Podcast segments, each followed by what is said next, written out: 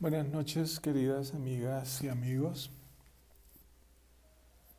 Esta noche quiero compartirles una reflexión en torno a una noción que seguramente para el pueblo ecuatoriano es muy significativa, el influjo psíquico, que hace referencia a la sentencia en el caso Sobornos en contra del expresidente del Ecuador, Rafael Correa, y su ex vicepresidente Jorge Glass, y algunas personas más. Intentaré hacer una reflexión desde la teología, la filosofía y la pedagogía. ¿Qué se entiende jurídicamente por influjo psíquico? Este es un elemento eh, de la instigación en el derecho penal. Se cree que si yo induzco a una persona, ésta puede cometer un delito por persuasión, convencimiento. Yo no participo en el delito, sin embargo la persuasión es lo que quiere ser sancionado. La pregunta es, ¿qué tan consistente es esta noción? Hay algunas dificultades que asoman de manera inmediata en esta comprensión. No hay un acto como tal, por ejemplo, que se pueda sancionar en quien es imputado por influjo psíquico. El acto no estuvo en, en esa persona. La intencionalidad está fuera del hecho y está fuera de la persona. Además, quien ejecuta queda convertido en un objeto, es considerado una marioneta, por lo tanto queda relativamente esculpado. Y la prueba de la intencionalidad pasaría al fuero interno. ¿Cómo probarlo? Quizás cuando una prueba se parte de la creencia, hay otra creencia que es esta de la noción de influjo psíquico, la que se coloca como respuesta. La única manera de probar entonces poderes psíquicos nos llevan a creer que se comete delitos por intermedio de estos poderes casi espirituales. ¿Cómo entendemos nosotros esta dislocación entre intencionalidad y acto? Primero, vámonos a la teología. Pedro Abelardo, un teólogo francés que viviera entre el siglo XI y XII, y quien es considerado como alguien que rompió con los moldes tradicionales de los teólogos de la Edad Media, decía en uno de sus escritos, Historia Calamitatum, abro comillas. Solo se puede creer en, aquellas cosas que se entienden, cierro comillas. Luego, eh, un argumento que hable de inspiración mágica o psíquica no puede convertirse ni siquiera en una sentencia teológica de acuerdo a, a la argumentación de de Abelardo. Dicha sentencia ni siquiera cabe en la consideración de pecado para admitir que alguien muy fuerte, con poderes espirituales, puede hacernos cometer delitos o convertirnos en objeto de su voluntad. Abelardo es muy claro en esto al decir que necesitamos de la lógica y de la claridad del pensamiento. En una de sus obras, que es la que, la que quise estudiar a profundidad, Conócete a ti mismo, una obra que normalmente se sitúa en, mil, en el año 1129. Eh, en ella distingue pecado de intención y de acto. No hay duda que la moral de Abelardo es una moral de las intenciones, y que las intenciones sirvieron, fueron un, bastión importante para, para llegar al diseño y a la construcción del sujeto moderno racional cartesiano. La inclinación al bien y al mal, eh, piensa Belardo, se encuentran en el alma. No está fuera de nosotros. Eh, no, no actuamos por otros, sino por nuestra propia alma. Y esa es una distinción importante. El pecado se convierte entonces en un asunto de mala voluntad. Por eso, eliminar a alguien, como lo dirá Abelardo en este texto, matar a alguien al que no tengo la intención de matarlo, no estoy cometiendo pecado. Cuando obramos mal, se padece en el alma, porque solo el bien es lo que alegra el alma, que es una línea muy fuerte en la teología de, del medioevo y en su antropología. Pero no basta sentir o, o desear, hay que consentir. Ahora comillas, no es por tanto pecado desear una mujer, sino consentir en tal deseo Tampoco es reprobable la voluntad de acostarse con ella, sino el consentimiento en tal voluntad. Cierro comillas. Hasta aquí lo que tenemos claro es que se trata de definir qué entendemos por pecado y que este no ocurre por una influencia psíquica, sino por una decisión o un consentimiento. Expresión clave para entender eh, eh, un nuevo sujeto que comienza a emerger ya no desde la fe, sino desde la razón. La importancia de la intención como deseo o consentimiento hace que el acto pueda estar separado. Abro comillas. El pecado no está en matar a un hombre o en acostarse con la mujer del prójimo, dice Abelardo. Tales cosas pueden darse a veces sin cometer pecado. Cierro comillas. Luego, las intenciones aparecen separándose del acto el acto en sí no califica, lo que califica es la intención. Y tal separación nos permite comprender, por ejemplo, cómo el racismo, el patriarcalismo, la conquista, la explotación, se justifican puesto que no algún amo conquistador puede decir que no se tuvo la intención de, de destruir, aunque los hechos digan lo contrario. Abelardo, al juntar la intención con el acto, va a decir que quien comete pecado es quien consiente y no quien actúa.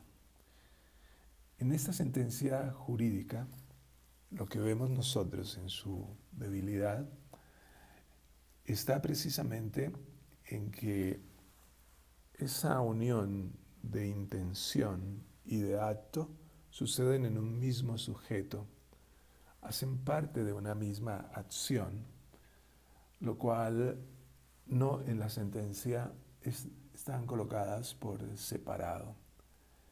Yo podría decir con respecto a esta primera parte que la sentencia ni siquiera calificaría para pecado y mucho menos para delito desde esta perspectiva.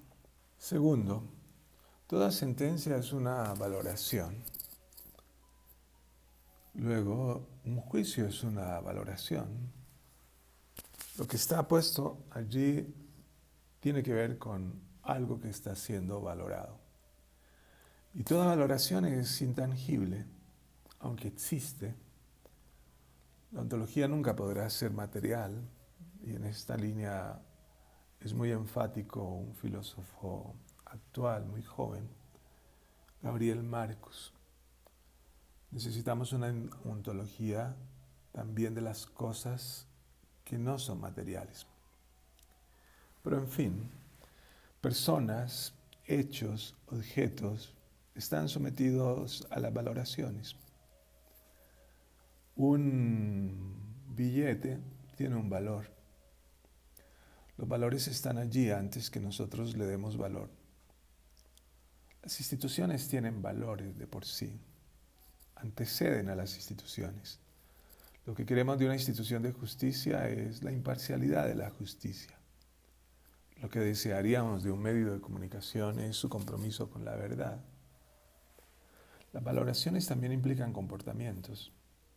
Cuando nosotros decimos que alguien es honorable, estamos hablando del prestigio, de la confianza.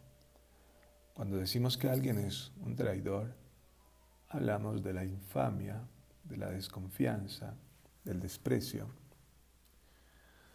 Federico Nietzsche, en la genealogía de la moral, publicada en 1887, dice que las valoraciones son tan viejas como los pensamientos. En otras palabras, tienen una historia, una genealogía. Y esa historia es discontinua. A veces puede aparecer hasta como arbitraria. Por ejemplo, Spencer consideró que lo bueno era lo útil. La persona buena en una iglesia puede que no sea una persona buena para un grupo de mafia. La cultura de la competitividad puede tener valores, o tiene de hecho valores, que están en contraposición contra una cultura de la cooperación. Las formas de, de valoración suelen ser diacrónicas, sincrónicas, históricas y antagónicas. Con respecto a esto último, Nietzsche, de hecho, en su crítica a la religión, dice que la religión normalmente afirma una moral de esclavos, basada en el odio, por ejemplo, ¿no? en, la, en la venganza del adversario, en el desprecio, en la superioridad, en la negación de sí mismo. Y hay otra moral que es la moral noble que, del que él habla, que es la moral de la afirmación de sí mismo. Luego, los valores están en contraposición porque los mundos en los que nos movemos son diferentes y son antagónicos, están en lucha. Las valoraciones van unidas a la culpa también. Aquello que, que pierde valoración genera culpa. ¿En dónde se origina la culpa? Nietzsche dirá, hablo comillas. El sentimiento de culpa o de estar en deuda, el sentimiento de obligación, ha tenido su origen en la más vieja y primigenia relación, en la relación entre comprador y vendedor, acreedor y deudor. Cierro comillas. Luego, lo que tiene valor es algo a lo que se le ha puesto un valor. Y ponerle valor a algo es ponerle un precio. Y cuando se le pone precio, se le pone una equivalencia. La justicia no está separada de las valoraciones. Y hay algo muy profundo que dice Nietzsche, que el equilibrio normalmente se buscará en las sociedades por medio del sometimiento. Por último, para Nietzsche más que los valores y la definición de qué, qué es el bien, por ejemplo, lo más importante, dice él, es quién lo define. ¿Quién define la justicia? ¿Quién define la bondad? El quién es determinante. El quién, por ejemplo, en este caso, es lo que nos permite entender por qué hay una celeridad. O la celeridad nos, nos permite definir quién es esa persona o ese grupo que hizo tal cosa. De pasar por encima elementos propios y rigurosos de un juicio. El eh, sobreentender que hay poderes divinos, psíquicos, que logran actuar sobre los humanos. Tercero, hablar de un influjo psíquico es hablar de un acto de creencia. Y hablar de un acto de creencia nos lleva a derivar esto en la mala fe. Sartre en El ser y la nada decía lo siguiente, abre comillas, llamamos creencia la adhesión del ser a su objeto cuando el objetivo está dado indistintamente. Entonces, dice él, la mala fe es la creencia. Cierro comillas. Sartre dirá que cuando actuamos de mala fe, aparecen expresiones o mentiras que quieren ser verdades, métodos que no tienen ninguna rigurosidad, un tipo de ser de los objetos banales y dice él, entonces en este momento es cuando lo que no es aparece como algo que es y lo que es no es. Pero hay algo mucho más profundo que él dice. Para que una acción sea imputada se requiere siempre la libertad. Y la libertad es una negación. Cuando estamos, separamos unas cosas de otras. Y la acción en sí misma es intencional. En esto sigue la Espinosa, en el omni determinatio is negatio. Toda determinación es una negación. No hay acto cuando no hay libertad ni intención. No hay una acción sin motivo. Y además, la pasividad no atañe al ser mismo. En este mismo sentido, Hegel en la lógica del derecho lo va a decir de manera muy clara. Solo hay derecho en el reino de la libertad, donde lo que expresamos actúa como una segunda naturaleza. Imposible aplicar el derecho cuando los sujetos están tomados por poderes mágicos, las personas renuncian a su voluntad por influencia de esos poderes supuestamente mágicos. Por último, ¿qué implicaciones tiene para la educación un hecho como estos? Diría que por lo menos unas seis o siete implicaciones. Primero, hoy nuestras decisiones están determinadas por un naturalismo científico que quiere apoyarse en la teoría cuántica o la teoría de la evolución o las neurociencias para afirmar por qué hace lo que hace. El historicismo relativista de Nietzsche, Heidegger y Foucault para mostrar cómo lo que se hace tiene una relación con el poder. Y un saber intuitivo de la New Days, donde lo que se hace nos convierte en casi sujetos inexistentes con respecto a nuestros propios actos. ¿De dónde se determina el lugar de la sentencia? Evidentemente desde el saber intuitivo del año de Age. Y no hablamos acá y no podemos hacer referencia aquí a historicismos, ni a teorías científicas, ni rigurosidades jurídicas. Segundo, si hay un aprendizaje que tenemos que hacer de esto, es entender que eh, no basta con comprender las reglas lógicas, necesitamos entender lo contextual. No es que en todo haya subjetividad, porque la subjetividad siempre es como una mancha ontológica, sino que el objeto en sí mismo es un objeto fracturado. Si no entendemos esto, eh, frente a la... No vamos a entender la siguiente pregunta. ¿Quién es más estúpido? ¿El que hace las cosas o el que las cree? La ingenuidad de la estupidez es como el cuento de Anderson, en la que el niño cree que el emperador está desnudo, cuando en realidad todos estamos desnudos debajo de nuestra ropa, como lo afirmará Alfonso Ale. Tercero, María insiste en uno de sus escritos lo importante que es que en las escuelas de nuestros niños y niñas se enseñe ciencia. Se enseña que los objetos no caen al piso por una fuerza extraña, sino porque hay una ley, que es la ley de la gravedad, y que todo lo que entendamos nosotros en términos científicos nos va a permitir emanciparnos y emancipar las sociedades.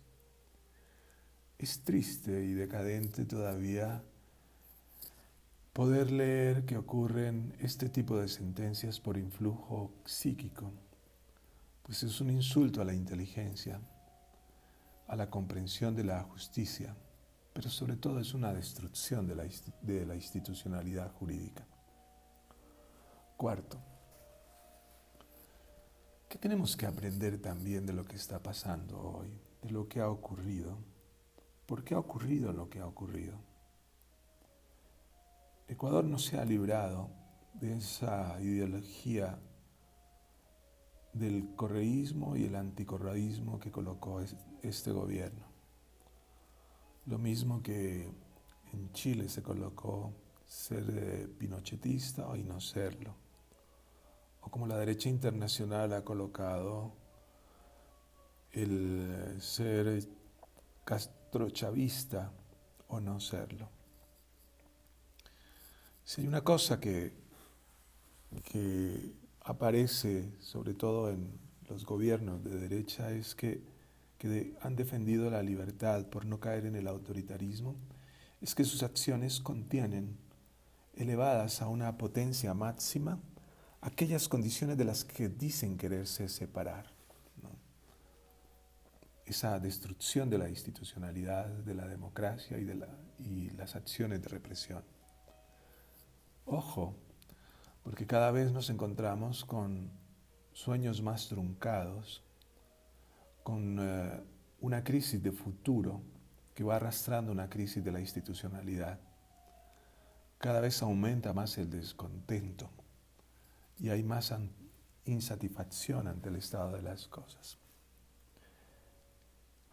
Quinto, hay que olvidar que lo que se interpreta mal se gestiona mal y que por tanto, al hacerlo, tenemos que asumir las consecuencias de esa mala interpretación.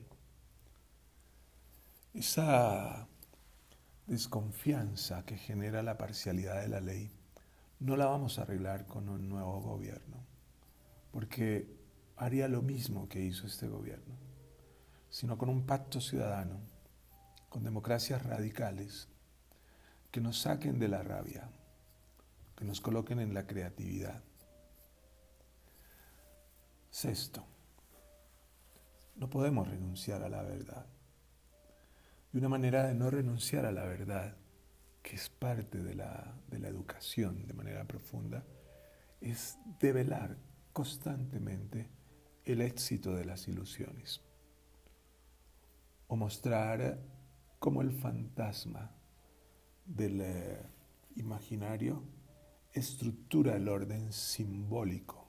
Hoy miedo y de un abuso permanente sobre la sociedad y los pueblos. Y por último, seguir pensando que la educación es la que nos puede sacar o nos puede dar un ascenso social, es no entender lo que está pasando la destrucción es tal que lo que ha pasado con las universidades emblemáticas, con los recortes, con rectores y rectoras obligadas a la gestión del hambre, es una infamia. Ojo, tampoco podemos caer en, en creer que basta simplemente con denunciar o en pensar que nuevamente los, los pajaritos del neoliberalismo podrán llevarnos a las sociedades de los, del emprendimiento. Siempre que nos pongamos en esa línea que nos puso el neoliberalismo, nos vamos a encontrar con un increíble autoritarismo que no es comparable con el miedo que nos hicieron creer en los países eh, reformistas o socialistas. La libertad que nosotros requerimos es una libertad que solamente se podrá fundamentar en nosotros mismos, colegas que me escuchan, en nosotros mismos y en los otros, no en ellos. Un abrazo muy grande.